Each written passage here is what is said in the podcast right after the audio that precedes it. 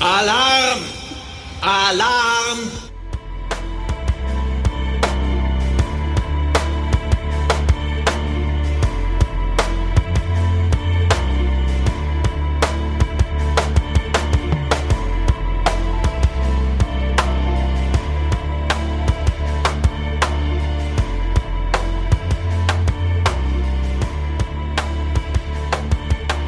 Herzlich willkommen zu einer neuen Ausgabe zwischen Meinung und Wahnsinn. Das ist der zweite Take dieses Podcasts und es ist wahrscheinlich der beste Weihnachtspodcast und der so salzigste. Sagt man salty, sagt man im Internet, oder Mario? Äh, okay, Boomer. Der äh, angefressenste Podcast, den wir jeweils aufgenommen haben, weil das immer nervt, wenn die Technik nicht so richtig funktionieren wollte. Wir haben schon über Tommy Knockers gesprochen. Der Mario hat's gelesen und hat in dem ersten Aufnahmeversuch ganz viel darüber gesagt. Möchtest du das nochmal wiederholen oder willst du einfach noch die äh, Nein. Leseempfehlung nochmal aussprechen? Ja. Das ist das erste Buch mit über 1000 Seiten, was ich jetzt äh, gelesen habe. Manuell, nicht auf dem E-Book oder so. Und ich kann es auf jeden Fall empfehlen. Ist eine schöne, ja, Stephen King typische Gruselgeschichte mit Science-Fiction-Einflüssen im UFO drin. Aus den 80ern. Aber eins seiner besseren Werke. Mhm. Mhm. Ich bin ja kein großer Stephen King-Fan. Ich bin Der dunkle Turm habe ich gelesen, den ersten Teil. Danach hat es mich aber auch irgendwie verlassen. Ich hatte mir jetzt immer mal vorgenommen, das Attentat zu lesen, weil du mir das ja auch empfohlen hattest, aber irgendwie bin ich nie so wirklich weit gekommen. Ich glaube, ich habe mal zehn Seiten reingelesen. Hat mich irgendwie alles nie so richtig gepackt. Aber Lesen und Weihnachten ist natürlich ein großes Thema, Mario. Lesen und Weihnachten ist ein ganz großes Thema. Was planst du über die Weihnachtszeit so in dich rein zu lektürieren? Hm, Nebula, Sammelband 1. Ja, aber das geht ja so flott, das reicht ja nicht über die Feiertage, oder? WoW spielen. Echt, WoW spielen Videospiele und Weihnachten ist auch ein großes Thema. An Deine? mir selber rumspielen. Mm, an der selber rumspielen und Weihnachten ist auch ein ganz großes Thema. Vorsichtig bei meinen Plätzchen, die Glasur da drauf ist nicht unbedingt Zucker. Ach Gott. Ja, bitte? Ja, der Mario hat mir ein Weihnachtspaket geschickt. Zu- Zum Glück waren keine Kekse drin, ähm, sondern Bücher. Und äh, da werde ich auf jeden Fall meine Nase nach Wei oder in der Weihnachtszeit mal reinstecken. Es waren zwei, was zwei, nee, zwei Kosmos-Chroniken, ne? Genau, die einzigen beiden, die ersch äh, je erschienen sind. Einmal mit Ja, Bulli und einmal mit äh, Alaska Sedalere. Also in den E-Büchern oder in den Hörbüchern wird er mit Zetteler ausgesprochen. Mhm. Ich bin aber nach der deutschen Rechtschreibung der Meinung, dass er dann mit Ä geschrieben werden würde. Da er aber mit AE ist. Im Deutschen ist eigentlich die Grundlage, wenn du SAE hast, sprichst du es auch als SAE aus. Sae, okay. Also wäre der richtige, aus meiner Sicht die richtige Aussprechform. Alaska sei de la Ehre. Das kann ich nicht aussprechen. Ich nenne ihn einfach Alaska. dann war drin, dann war drin ein Werkstattband? Nee, zwei, nee, einer? Einer. Einer gibt's nur einen. Und was war das andere? Äh, ein Mauspad. Ein Mauspad, aber das waren noch vier Bücher, oder? Ach so, da waren noch 21 äh, Weltraumgeschichten oder wie das Ding heißt. Richtig. So eine, ja, wie sagt man dazu, so ein Brevier an, an Kurzgeschichten. Kurzgeschichten aus dem Thema Science Fiction. Alles alte Bücher, alles sehr dezent gedruckt. Ne? Also die Perry Roden Bücher oder die Silberband-Qualität, die kennt man ja aus den frühen Jahren. Die schwankt hier und da mal ein bisschen, aber das funktioniert schon ganz gut. Und das andere ist eher wie so ein Lesebuch für Kinder gedruckt, also für Jugendliche. Bisschen größer. Ist, ist es auch. Das ist, äh, habe ich ja bei Warpcore schon besprochen. Ist ein Buch mit 21 äh, Kurzgeschichten aus den 70ern und 80ern, merkt man ihn hier und da auch an. Die sind aber auch für uns Erwachsene nicht schlecht. Sie dauern so zum Lesen zwischen 5 und 15 Minuten. Geile Scheißhauslektüre. Ja, äh, dafür sind sie echt super. Ähm, paar Gurken von den Stories her, aber auch ein paar echt endgeile. Vor allen Dingen äh, der, die allererste Geschichte, dann der Tag der Wespe, ähm, Verteidiger aus dem All und die allerletzte Story, wer zuletzt lacht. Da sind vier echt Granatstories bei, die allein den Kauf dieses Buches schon rechtfertigen. Gibt's aber nicht mehr.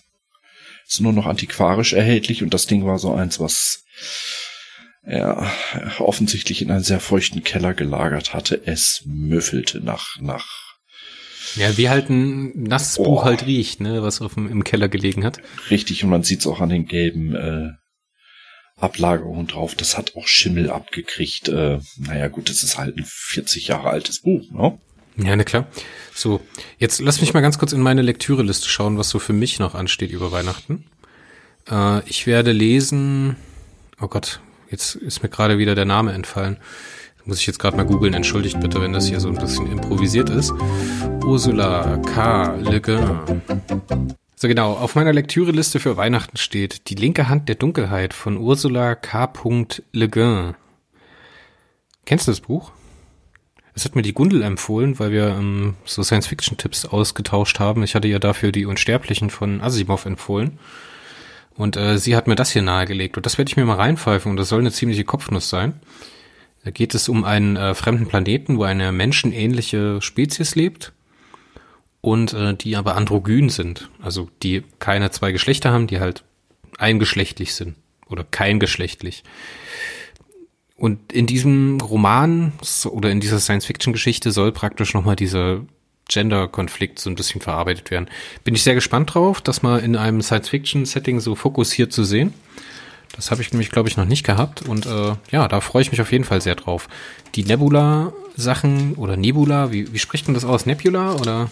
Also ich, äh, da wir in Deutschland sind, in Deutschland reden wir Deutsche. Also Nebular. Okay. ähm, ja, die, der erste Sammelband wird für mich ein Thema sein. Da bin ich jetzt, glaube ich, fast mit dem zweiten durch, wenn mich jetzt nicht alles täuscht. Ähm, muss ich aber mal gucken, wie ich da weitermache, ob ich mir das jetzt wirklich in einem Rutsch antue oder ob ich das so portionsweise jede Episode lese. Dann wollte ich auf jeden Fall noch mal in ein anderes Buch reinschauen und zwar ähm, 4321 von Paul Auster.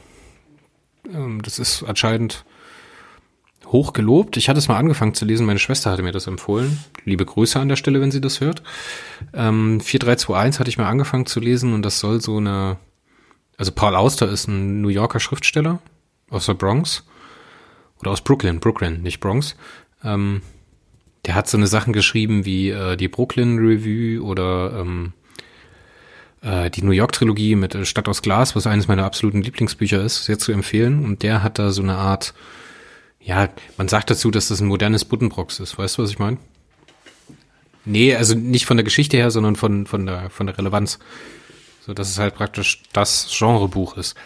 Jetzt will ich mir das erstmal anschauen und mir da erstmal selber ein, ein äh, Urteil drüber erlauben, wenn ich es denn dann gelesen habe. Ja, das sind so meine Themen über Weihnachten. Und halt Völlig. noch ein bisschen Neo und Perry. Völlig legitim. Ich versuche halt, äh, das aufzuarbeiten, was mir gefällt. Ich habe ja schon im, im ersten Take gesagt, dass ich äh, so gut vorgearbeitet habe. Ich werde jetzt bei den äh, ganz klassischen Paris erstmal die Lücke bis zu den 300ern schließen. Die kann ich aus dem Kopf schreiben. Da muss ich höchstens mal zwei Minuten in eine Peripedia reinlunsen. So lange ist das noch nicht her, dass ich sie gelesen habe. Ansonsten meinen Perry-Erstauflage lesen jede Woche, falls mal äh, unser Neuling ausfällt. Und ansonsten lese ich einfach jetzt nur noch für mich zum Spaß, just for fun. Und da steht für mich ganz weit oben Stephen King, weil ähm, man mag jetzt über seine Stories denken, was man will. Das ist völlig okay. Entweder man mag ihn oder man mag ihn nicht. Aber der Kerl kann mit Worten jonglieren. Also, wenn man ihn mal so sieht wie David Gilmour, der, äh, vielleicht kennst du den ja von Pink Floyd, der Gitarrist. Ja, na klar. Wenn der äh, Comfortably Numb spielt, live auf der Bühne, dann ist das kein Gitarrenspielen, dann ist das Sex mit der Gitarre. ja. ja. Und genauso virtuos kann Stephen King mit Worten umgehen. Das ist teilweise, klar, er hat da Passagen drinne, die sind runtergeschrieben, ne, die sind nicht besonders. Aber allein wenn ich zum Beispiel Briefe aus äh, äh, Jerusalem, die Vorstory zu Salem Slot, wo er eine Verbindung zu H.P. Lovecraft hat, durch das Buch De Vermis, ähm, da muss man ganz klar sagen, das ist Sex mit Buchstaben, was der macht. Ja, der, der, der spielt mit den Worten in einer Virtuosität, in einer Leichtigkeit. Das muss man anerkennen können. Ja, egal ob einem die Story gefällt oder nicht. Ja, Welten bauen kann der, ne? Aber für mich hat das halt immer relativ wenig Relevanz, was er so produziert. Aber ich, wie gesagt, ich bin halt, habe auch wirklich nicht viel von ihm gelesen und ich bin auch kein Freund von ihm. Also von seiner, von seiner Schreibart. Alles mich, gut. Mich nervt es hier und da mal ein bisschen. Ein ganz anderes Nebula, wo ich total überrascht bin. Gerade so, wie sich's anliest, ne, dass es so klar ist, dass es so ein ganz klares Telos hat. Dass es so zielgerichtet auf ein Thema zufliegt und das dann halt abarbeitet. Es ist halt sehr mechanisch Ja. geschrieben, aber mir macht's gerade sehr, sehr viel Freude. Thomas hat einen sehr speziellen Schreibstil. Also klar. Thomas Rabenstein, der Autor, der dahinter steht. Ich, für mich ist das so ein bisschen eine Art Paarung aus moderner Sprache und den Perrys der 70er. Ja, ja. Ja, es ist ein bisschen, es ist natürlich weiterentwickelt, ein bisschen mehr Tiefe drinne als in den alten Military-Heften, aber es hat so ein bisschen was von den Perrys ab 500, 600 um den Dreh rum, wo du ein bisschen mehr Tiefe auf die Figuren hast, ein bisschen mehr Zusammenspiel von Figuren, aber eben auch eine klare militaristische Sprache hier und da. Und dafür, dass er das alles alleine schreibt, ähm, ich leg da jetzt nicht die Latte so hoch. Ich muss sagen, ich fühle mich eigentlich ganz gut unterhalten und damit ist eigentlich das Hauptziel schon erreicht. Ja, zumal muss man halt sagen, dass die ersten Hefte ja noch, also du hattest mir ja schon gesagt, glaube ich, dass man über die, über die ersten 10, 20 Hefte dann so, ein, so eine Kurve sieht, die er dann halt auch in der Qualität macht. Ich finde das aber halt in den ersten nie so schlimm, weil er muss ja da erstmal Worldbuilding betreiben. Ne? Das liest sich halt schon so eher wie ein Erfahrungsbericht, also so ein Ablauf von Dingen, die passiert sind, die halt äh, im Sinne der, der Lesbarkeit und der Spannung so ein bisschen ineinander verzahnt und sich überlappen gegenseitig. Aber also, also sonst funktioniert das hier für mich ganz gut. Ja, so ein, du, musst ja, wenn du so ein Universum neu aufbaust, du musst ja irgendwo Exposition betreiben. Das macht jeder Autor. Äh, und, und Thomas hat's äh, für, für das Format, was er gewählt hat, finde ich persönlich recht ordentlich gelöst. Also auf jeden Fall sehr unterhaltsam, ja. Ja, Wer mal reinlesen möchte, ein kleiner Tipp, es ist bei Kindle Unlimited drin, da kann man, glaube ich, auch einen Probemonat machen. Das ist auch der erste Sammelband mit drin, also da kann man auf jeden Fall schon mal die ersten fünf Episoden lesen. Und ich glaube, sonst kosten die auch nicht viel, oder?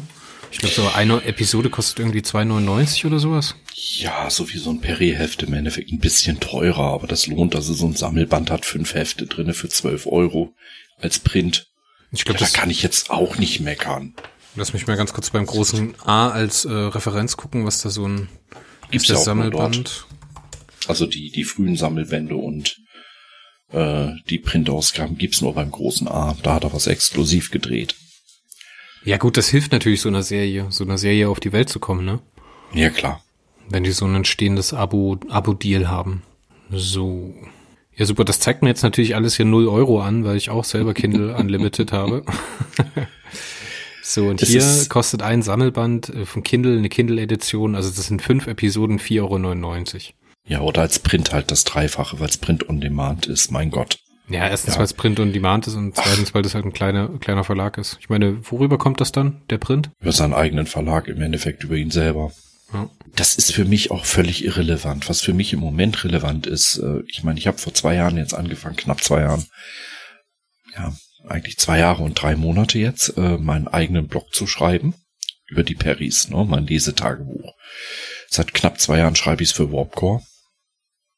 Äh, Im März bin ich eingestiegen, also ja, ein Dreivierteljahr. Ich bin froh, dass ich mal was für mich lesen kann, wo ich nicht so viel drüber quatsche, sondern einfach meinen Spaß dran hab. Ja, ist doch fair, ist doch fair. Was ich jetzt Ja, äh, wieder in die Hand genommen hatte, ich hatte ja auch schon mal drüber gesprochen, war Dune, der Wüstenplanet, die Neuübersetzung. Und ich habe mir da mal so äh, die Schnittmengen angeschaut mit der Übersetzung, was sich da jetzt eigentlich verändert hat. Und dann bin ich auch so ins Lesen gekommen und habe dann so eigentlich vergessen, was ich machen wollte und was ich vergleichen wollte und habe dann einfach mal so vor mich hingelesen. Das war sehr, sehr, sehr, sehr heilsames Erlebnis, dann wieder so zu versinken, weißt du, das hat mir, das hat mir ja selten noch, dass man dann sich so fallen lassen kann und einfach mal so ein bisschen vor sich hinlesen kann. Schöne Sache. Aber lass uns mal nicht nur über Science Fiction und Bücher reden, sonst könnten wir es nämlich auch im Warpcast äh, Cast machen. Das ist richtig. Ja, wir befinden uns jetzt seit zwei Tagen wieder im Lockdown, der immer noch nicht scharf genug ist aus meiner Sicht. Heute haben wir die 30.000er Grenze bei den Neuinfektionen geknackt. Am Tag. Das ist auch so krass, Mhm. ey. Wir haben die ersten bestätigten Neuinfektionen, die schon mal infiziert waren, also Reinfizierer. So viel zur Immunität. Wer es einmal hatte, ist nicht zwingend dauerhaft immun. Nicht zwingend und nicht dauerhaft, genau. Das muss man jetzt ein bisschen relativieren, um es richtig zu halten. Es scheint wie bei der Grippe zu sein. Zwischen sechs Monate und ein bis zwei Jahre rechnen sie. Also Sie können es ja sehen anhand der Immunkörper, wie die runtergehen. Was im Endeffekt auch ein bisschen darauf hinweist, dass wir das mit der Impfung gegen Corona wahrscheinlich beibehalten dürfen. Ja, Alle zwei bis drei Jahre. Das wird ähnlich wie bei der Grippe sein. Ja, wahrscheinlich nicht jedes Jahr, aber das könntest du gar nicht. Bis du ganz Deutschland durchgeimpft hast, brauchst du ja schon fast zwei Jahre. Ja, es gibt Hochrechnungen, die gehen von anderthalb Jahren aus.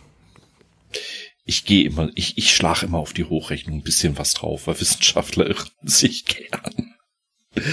Aber lass es auch anderthalb Jahre sein. Es ist jetzt, wir haben genau die Situation, die wir alle vorher schon prophezeit haben. Wir haben alle schon seit Wochen gesagt, mach die Schulen dicht. Ja, Infektionsherd mit Nummer eins. Wir haben gesagt, mach die Geschäfte, die nicht relevant sind, dicht. Man hat viel zu lange gezögert. Jetzt haben wir richtig ein Problem. Also ich meine, ich, ich weiß, dass das mit dem sächsischen Krankenhaus, wo sie jetzt gesagt hätten, die hätten schon Triage machen müssen, scheint wohl ein bisschen übertrieben zu sein. Aber ich weiß zum Beispiel von den Frankfurter Kliniken auch, dass äh, im Endeffekt Menschen nach Hause geschickt werden mit einer eigentlich notwendigen Krebsoperation. So nach dem Motto, naja, da müssen wir mal gucken, ob wir in vier bis fünf Wochen können. Das Dumme ist, in der Zeit hat der Krebs natürlich Zeit zu streuen, ne?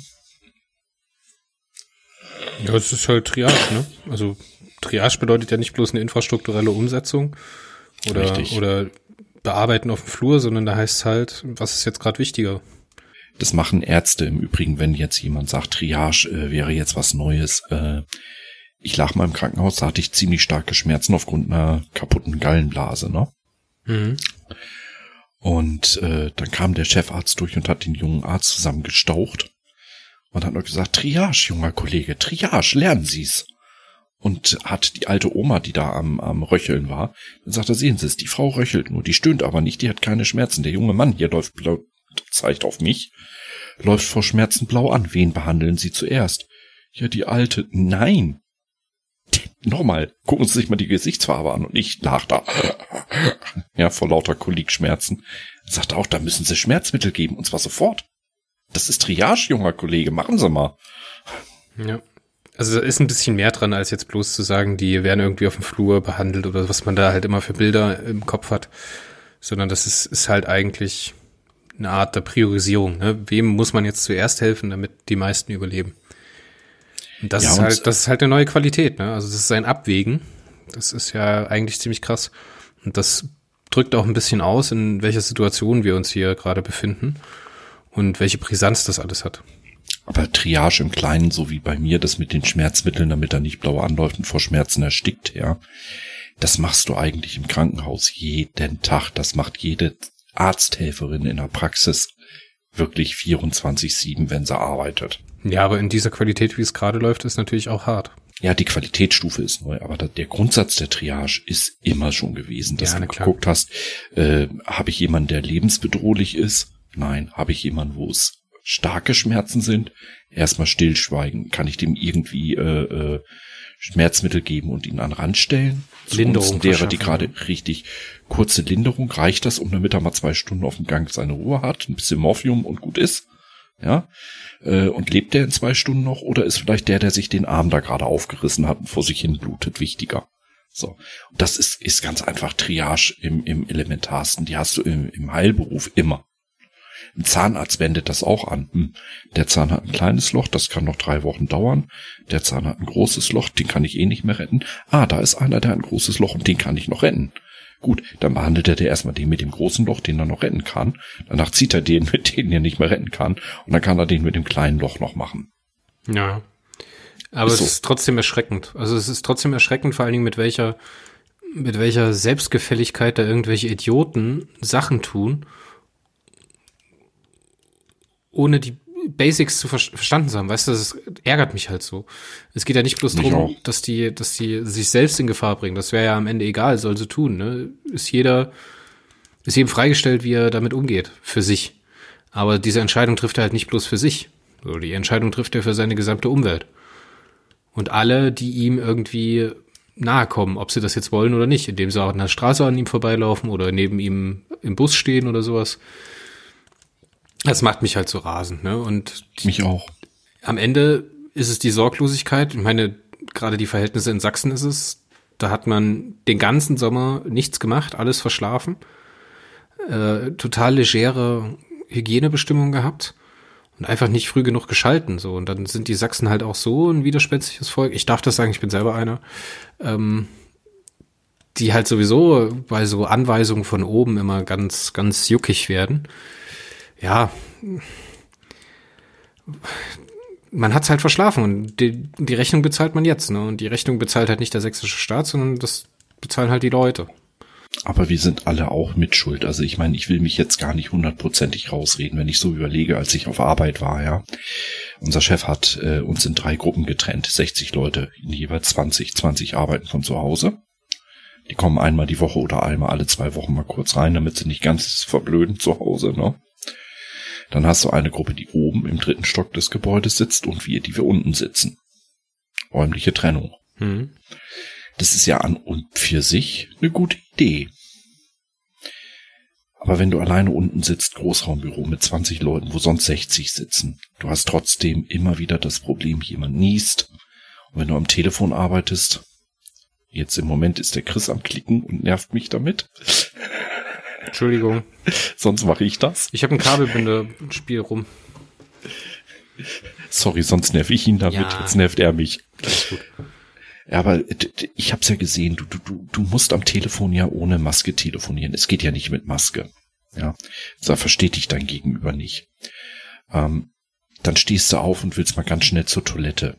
Oh verdammt, Maske liegen lassen. Und schon drehst du es am nächsten Kollegen vorbei. Ja, diese kleinen Nachlässigkeiten, die glaube ich jedem von uns auch schon passiert sein werden, die summieren sich. Und wenn du dann noch diese Quertreiber und Idioten dabei hast, als Superspreader. Dann hast du die Kacke am Dampfen. Ja, Und das haben wir. ja, das wird aber halt noch lange, lange, lange so weitergehen. Und leider werden es die Leute trotzdem nicht verstehen. Wir aber alle, aber Gehäss selber. alle Gehässigkeit über irgendwelche potenzielle Infektionen von irgendwelchen Leuten möchte ich mir jetzt verkneifen, weil ich das genauso falsch finde. Ähm, Ich finde, man sollte sich da einfach mal wieder ein bisschen grounden und selber mal in Relation zu seiner Umwelt setzen. Und wenn das nicht hilft, dann sollte man einfach den Schalter umlegen und sagen, das ist jetzt einfach mal angesagt und jetzt halte ich mich auch daran und dann wird es irgendwann vorbei sein. Und je länger wir uns dagegen sträuben, desto länger wird das andauern. Das ist einfach so. Das habe ich mit, mit Arbeit, die ich nicht mochte, auch schon immer gemacht. Ja, wenn ich eine Aufgabe habe, die mich ankotzt. Das ist immer die, die ich als erste erledigt habe. Dann habe ich es wenigstens hinter mir. Ja, lass uns, komm. Es ist die Weihnachtsfolge, wir wollen ein bisschen weihnachtlicher werden. Was hat denn noch was mit Weihnachten zu tun, Mario? Ich hasse Weihnachten, ich bin ein Grinch. Du bist, du bist der Grinch. Es gibt nicht einen Grinch, es gibt nur einen. Es gibt nicht mehrere Grinch, es gibt, sind das Grinches dann oder Grinchs? Grinches und ich wäre ein Hilfsgrinch. Grinche. Ja, ich, ich, nein, also vielleicht nicht missverstehen. Ich, ich habe nichts gegen Leute, die Weihnachten feiern, weil sie Familie haben, weil Kinder das toll finden. Ähm, ich gönne es jedem, der in Weihnachtslaune kommt. Mir persönlich bringt es halt gar nichts. Ja, wenn es dir selber nichts bringt, mein Gott, dann ist Weihnachten halt einfach nichts für dich, wie ich immer sage. Ne? Nee, also was ich zum Beispiel gemacht habe, äh, ich habe dir ja schon öfters mal erzählt von Renate, meiner lieben Fahrerin und Kollegin, ne? Äh, letztens sind wir beim Kiosk bei uns vorbeigefahren. Ich wollte mein Pe- Perineo abholen. Und da hatten die vom äh, äh, Mörfeldner äh, Imker frischen Honig stehen. Honig mit echten Waben drinne. Oh. Luxus, den ich mir selber nicht gönne, weil 10 Euro sind mir dafür zu teuer. Ja, 10 Euro für ein Glas Honig ist doch schon ordentlich. Naja, ich habe mal geguckt, also im Supermarkt sind die auch nicht sehr viel billiger. Ja, da ist der Industriehonig mit künstlichen Waben auch bei 7 Euro. Aber für mich persönlich wäre es mir halt zu teuer. Aber das habe ich ihr gleich mitgenommen. Also Renate und ich haben uns früher was zu Weihnachten geschenkt gegenseitig. Ne? Das haben wir abgeschafft. Ich bringe ihr dann was mit, wenn ich was sehe, was ich gerne hätte, mir aber für mich zu teuer ist. Das ist eine süße Sache. Ja, aber so, wenn, wenn du jemanden hast, der so ähnlich ist wie du, dann ist das Beste, was du schenken kannst, immer das, was du gerade selber haben willst, dir selber aber zu teuer ist für dich selber. Wenn du sowas verschenkst, kannst du zu 99 Prozent von ausgehen, freut sich dein Gegenüber ein Ast. Fall, auf jeden Fall. Und das lieber zwei, dreimal im Jahr, wenn sich's ergibt. Ja, oder letztens, wo, wo wir unterwegs waren, da habe ich geguckt und dann hörte man so ein bisschen grummeln. Ein Schelm hätte jetzt gesagt, sie hätte einen fahren lassen. Ich dachte mm. mir, okay, das ist ihr, das scheint ihr Magen zu sein. Ich so, so, und da fährst du jetzt rechts rein. Guckt sie mich an. War ein Meckes, ne? Hm? Wir frühstücken. Du, sie hatte einfach keine Lust oder, oder sagen wir mal so, sie war zu nett, um zu sagen, du, eigentlich will ich nach Hause. Ich hab Hunger. Kennst du, ne? Wenn du auf ja, andere Rücksicht nimmst. Die hat sich einen Ast gefreut über ein McDonalds-Menü. Äh, so sollte man eigentlich das ganze Jahr über seine Leute, die man mag, bedenken. Das ist meine Einstellung. Und deswegen ist mir Weihnachten nicht so wichtig. Ja, dadurch hier mit Familien ne, ist Weihnachten natürlich ein großes Thema. Ganze Haus ist geschmückt, der Weihnachtsbaum steht schon, es wurde gebacken, das Weihnachtsmenü wird fertig gemacht und so eine Sachen. Ne? Das wird mit Kamin geheizt, also das ist auch eine bisschen eine urige Stimmung dann bei uns. Ich finde das schön, gerade mit den Kindern, die haben da natürlich auch sehr viel Freude dran. Aber es ist halt leider auch jetzt so mit der ganzen Lockdown-Geschichte finde ich das relativ angenehm, weil dann halt doch nicht so viel zu viel Trubel ist. Hier Weihnachtsmärkte und sowas, das finde ich immer mega ätzend, mega anstrengend und auch nicht schön. Deswegen Weihnachten an sich finde ich schön, diese Einkehr, das Zusammensein mit der Familie, das finde ich sehr schön, dieses Zurückerinnern an Sachen, die früher mal toll waren. Meine Familie schickt dann immer Christstollen aus dem Erzgebirge, aus Sachsen oder sowas. Das finde ich dann ganz toll, weil das so ein Flashback ist an früher, wie Weihnachten halt geschmeckt und gerochen hat. Aber ja, so an sich. Also ich habe früher schon von meinen Eltern gelernt. Ähm, warum soll ich jetzt über die Weihnachtsfeiertage die Leute plötzlich angucken, die, die ich selber oder die mich das restliche Jahr über nicht mit dem Arsch angucken? Ja, wenn du halt in so einer kalten Welt lebst, dann ist das richtig, ja. Ja, aber das ist, das hat keinen keinen Sinn. Also entweder mag ich die Leute und zeig's ihnen das Jahr über auch, oder ich lasse es. Wo ich Weihnachten verstehen kann, wenn du äh, sonst kaum Urlaub kriegst und das nicht vereinbaren kannst, aber durch die Urlaubssituation dich nur zu Weihnachten mit der Familie treffen kannst, völlig okay. Ähm, für Kinder wichtig. Ich finde es für Kinder unheimlich wichtig, dass Weihnachten gefeiert wird. Plätzchen habe ich auch gebacken. Vanillekipferl. Meine Frau hat mir, glaube ich, drei Kilo Ingwerkekse gemacht. Ich denke nicht, dass sie bis Weihnachten reichen.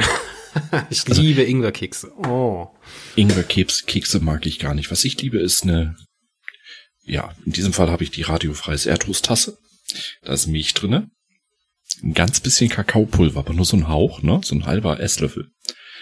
Und Spekulatius. Oh ja. Die man da eintunkt. Ja, und dann am Ende die Milch trinken. Mega. Ja, am besten du lässt die Milch noch ein bisschen stehen, damit du diesen ganzen Spekulatiusgeschmack aus dem Mund wieder los wirst. Und dann ja. trinkst du die Milch. Das ist mega. Und äh, die Vanillekipfel, ja, die, äh, ich habe erst überlegt, ob ich dir welche ins Paket tue, hab dann aber gedacht, nee, du hast kleine Kinder. Und wenn die davon einen erwischen, ist das nicht gut. Was hast du denn reingemacht? Genau das. Ah. sie machen, äh, sie entspannen also ganz wenig nur, ja. Ich habe da äh, äh, statt dem Puderzucker habe ich so ein bisschen was darunter gemischt.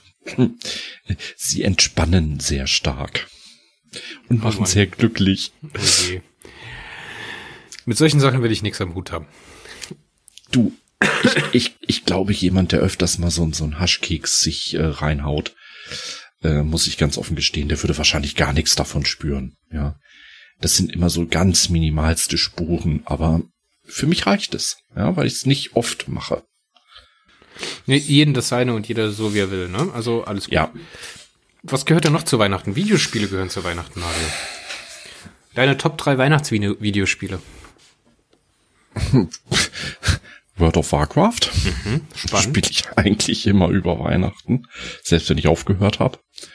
Ähm, auf jeden Fall XCOM. Äh, ja, das Remake, ne? Und XCOM 2 das Remake. Ja, und das dritte, keine Ahnung. Ich, ich spiele meist nicht viele Spiele durcheinander. Bisschen Diablo und bisschen StarCraft 2. Ja, StarCraft und Diablo gehen immer. Das geht immer. Ich habe wieder angefangen im Internet auf YouTube ein bisschen Videospiele zu spielen, nämlich Dragon Quest 11, wo immer mal wieder Videos auf meinem kleinen Kanal sind. Wer sich das mal angucken will, das verlinke ich in den in den äh, Podcast-Artikel. Und äh, ich habe mir wieder ein japanisches Rollenspiel auf meine Switch geladen, wo ich gerade dran bin. Ähm, ich glaube, wir hatten das auch mal gemeinsam im Stream angeschaut. Äh, Xenoblade Chronicles, die Remaster-Version, mega schönes Rollenspiel, finde ich toll. Und japanische Rollenspiele gehören für mich zu Weihnachten wie Last Christmas. Und unbeliebte Meinung übrigens, ich finde Last Christmas ist einer der besten Weihnachtssongs, die jemals geschrieben wurden. Wenn nicht sogar einer der besten Pop-Songs. Pop-Songs, ja, aber er hat doch mit Weihnachten nichts zu tun. Mein Gott, es ist Ja, Wham. Last Christmas, I gave you my heart. Ja, ja, ja, ja, ja. Nee, ich hasse das.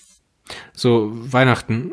Katerstimmung, ja, also der Jahreswechsel, ne? Also es ist ja immer Weihnachten und danach kommt diese, dieses Niemandsland an Wochentagen. So diese Zeit zwischen zweiten Weihnachtsfeiertag und Silvester. Da arbeite ich. Da arbeite ich auch, aber das finde ich immer so die seltsamste Jahreszeit, die es gibt, weil du hast kein richtiges Thema für die Zeit. Weil Weihnachten ist durch. Winter ist eigentlich auch noch nicht so richtig, weil es liegt noch kein Schnee meistens. Zumindest bei uns im Hunsrück. Also mit der Zeit kann ich immer am wenigsten anfangen. Ich kann da nicht viel zu sagen. Für mich sind das halt ganz normale Wochentage, Arbeitstage. Ich habe zu Feiertagen einfach nicht so ein Verhältnis. Es- Sorry. Hast du ein besonderes Verhältnis zu Silvester? Ist das, dir das wichtig? Dieser Aufbruch ins neue Jahr? Nö, ich gehe meistens um 22 Uhr ins Bett, hau mir äh, äh, Europarks rein, also gehe ganz regulär ins Bett und stehe morgens ganz regulär auf. Ich bin ja gespannt, wie das dieses Jahr laufen wird mit dem Böllerverbot, was jetzt durchgegangen ist. Krieg ich hier einen mit, der hier böllert, habe ich sofort die Polizei am Dings und ich mache auch Beweisfotos. Da freut sich mein innerer Denunziant. Wow. so eine Confession. Sorry, ich habe mit diesen ganzen Corona-Verstoßern, ja, die sich jetzt nicht unbewusst und und äh, vielleicht mal so so marginal nebenbei, ja, bei uns zum Beispiel an der Bushaltestelle heißt es auch, äh, überall an der Bushaltestelle ist Maskenpflicht, ja. Ich achte dann schon drauf, dass ich mich abseits hinsetze und da haue ich mir auch mal einen Döner rein, obwohl ich eine Maske tragen müsste, verstehst du? Das ist so im Kleinen, wo du niemanden gefährdest, okay. Aber mir gehen diese, diese bewussten Verstößer, die sich jetzt bewusst das Feuerwerk im Ausland beschafft haben und dann jetzt auch noch feiern wollen durch Böllern. Das geht mir so auf den Sack und das muss ein Ende haben. Außerdem denunziere ich gerne, das gebe ich ganz offen zu. Das gebe ich ganz offen zu. Mario Stars Denunziant. Steht es auf deiner Visitenkarte? Hast du Visitenkarten? Nein, habe ich nicht, aber da müsste, müsste eigentlich müsste das damit drauf. Ich denunziere wirklich gerne. Mario, ähm, haben wir noch irgendwas? Hast du noch irgendwas auf der Tagesordnung? Also ich würde mich eigentlich mal freuen, wenn wir ein bisschen mehr Feedback zu ZMUW kriegen. Ich meine, wir haben jetzt im Warpcast, äh, danke an der Stelle an äh, Dietmar, er weiß schon, dass ich das klasse finde, dass er alles äh, kommentiert. Ich sehe natürlich nicht jeden Kommentar, dafür siehst du ja auch einiges. Wir antworten, wo wir können. Wir kriegen da Feedback mittlerweile. Jetzt wäre es schön, wenn wir bei ZMUW auch ein bisschen Feedback kriegen würden. Und iTunes-Bewertung. iTunes-Bewertung ist ein ganz großes Thema. Einfach mal die ehrliche Meinung in iTunes abgeben. Und dann ist gut. Also hier diese Sterne von fünf Sternen. Das bieten ja auch andere Podcast-Anbieter an, dass man das tun kann. Und das hilft immer im Ranking, um ein bisschen sichtbarer zu werden. Und der Witz dabei ist, es werdet ihr kaum glauben, aber selbst eine Ein-Sterne-Bewertung ist mehr wert als keine Bewertung. Was richtig. Völlig Banane, aber das ist, wie Ben Hari das ja schon in unserem speziellen Podcast sagte, äh, selbst eine, ein Daumen runter auf YouTube ist eine Interaktion und damit positiv. Ja. Ist, Ich glaube, wir sind dieses Mal ein bisschen kürzer als sonst, ne? Jetzt bin ich mir gar nicht sicher, war der Gruß an Uschi eigentlich im ersten Take drin? Dann müssten wir den der jetzt war im ersten, den haben wir doch schon. Ich habe doch jetzt extra für Sie schon wieder Last Christmas gesungen. Ah, okay. Grüße an Uschi an der Stelle. Ich hab's doch extra reingeschmuggelt. ah, okay. Apropos Daumen runter, da fällt mir noch eine Story ein. Oh, Kennst du los, noch, Jetzt geht's los. kennst du noch Rebecca Black? Nein. Friday, it's Friday. Nein. Ich esse einen Snickers dabei, okay? Also, es gibt auch andere Schokoriegel, aber ich esse gerade einen, eine Schokoriegel mit Erdnuss und Karamell. Das war eine ähm, junge Amerikanerin, damals so 13 oder 14, die nicht singen konnte. Und äh, wie Justin Bieber auch. Und dann ein ähm, Hit hatte mit Friday. Mittlerweile ist sie um die 20, so um den Dreh. Ja, mittlerweile ist sie wieder nur noch anderthalb Menschen. Zwischenzeitlich war sie mal zwei. Singen kann sie immer noch nicht und sie lässt es trotzdem nicht sein. Red noch ein bisschen weiter, ich bin noch nicht fertig. Oh, er hat den Mund noch voll. Entschuldigung. ja. Ich weiß auch nicht, was ich großartig erzählen sollte. Ich fand eigentlich es wichtig, dass wir noch eine ZMOW-Folge machen vor Weihnachten. Auch für euch, unsere Zuhörer. Aber großartig Themen hatten wir dieses Mal nicht vorbereitet. Und wir haben auch gar nicht so viele Themen, weil äh, durch die ganze Corona-Krise, die wir jetzt seit März haben, oder seit Februar, Leute, äh, uns gehen irgendwo auch irgendwo die Themen aus, ne? Und wenn ihr Bock auf Themen habt, ganz ehrlich, man hört den Warpcast. Beste Science-Fiction-Podcast, wo gibt. Ja, oder selbst wenn ihr hier bei ZMUW mal ein paar Sachen besprochen haben wollt, schickt uns Fragen, schickt uns Unsinn, schickt uns Anmerkungen. Äh, wir interagieren gerne mit euch und wenn ihr einen besonders saudoven Witz habt, äh, schlimmer als meine können sie nicht sein. Ja, das, das stimmt, ja. Das unterschreibe ich dafür stehe ich mit meinem Namen. Ich stehe dafür mit allem. Alles klar. Damit äh, ist auch die Endnote gesetzt, der braune Ton. An unserer kleinen Weihnachtsfeier hier bei ZMUW äh, mit gehörig Abstand verabschieden wir uns ins neue Jahr. Wir wünschen euch eine frohe Weihnachtszeit, eine ruhige Zeit. Bleibt zu Hause. Tragt Masken, wenn ihr rausgeht. Bleibt anständig. Esst keinen gelben Schnee, ist ganz wichtig. Und äh, kommt gut durch. Bis dann. Ich hab euch alle lieb. Tschüss. Nein, doch. Oh.